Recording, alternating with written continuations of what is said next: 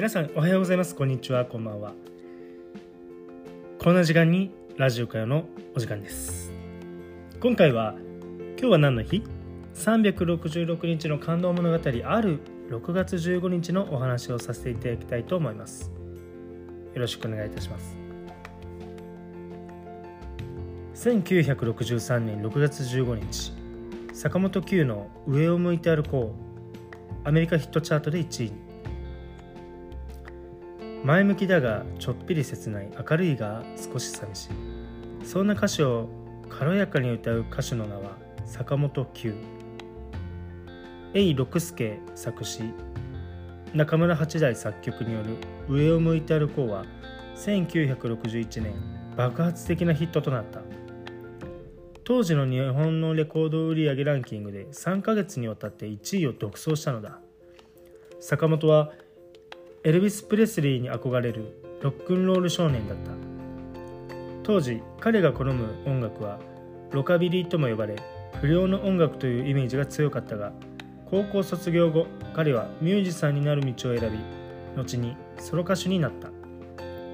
違う違うそんな歌い方じゃダメだ！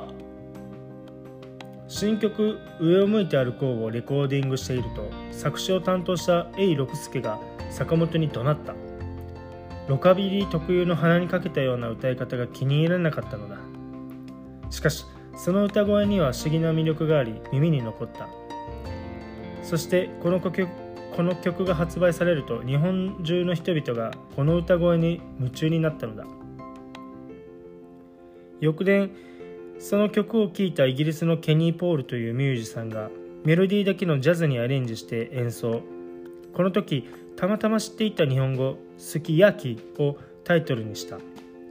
その後坂本が歌うレコードを偶然入手したのはアメリカカリフォルニア州のラジオ DJ だった。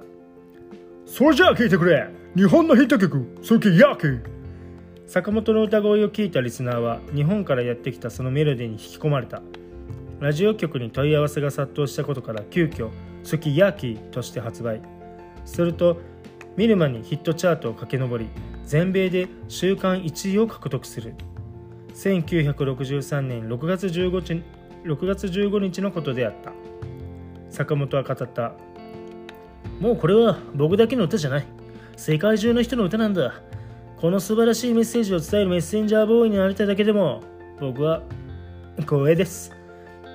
しかし彼は43歳の時飛行機の墜落事故によって突然この世を去ってしまった。その死に世界中が嘆きかにかにかにかしかし彼は43歳の時飛行機の墜落事故によって突然この世を去ってしまった。その死に世界中が嘆き悲しんだ。今でも胸に刻まれたメロディーと彼の歌声を思い出す人は多いことだろう。今回は6月15日坂本九の「上を向いて歩こう」アメリカヒットチャートで1位にのお話でした。明日6月16日は女性初の宇宙飛行士テレシコワが宇宙へのお話です。ご視聴ありがとうございました。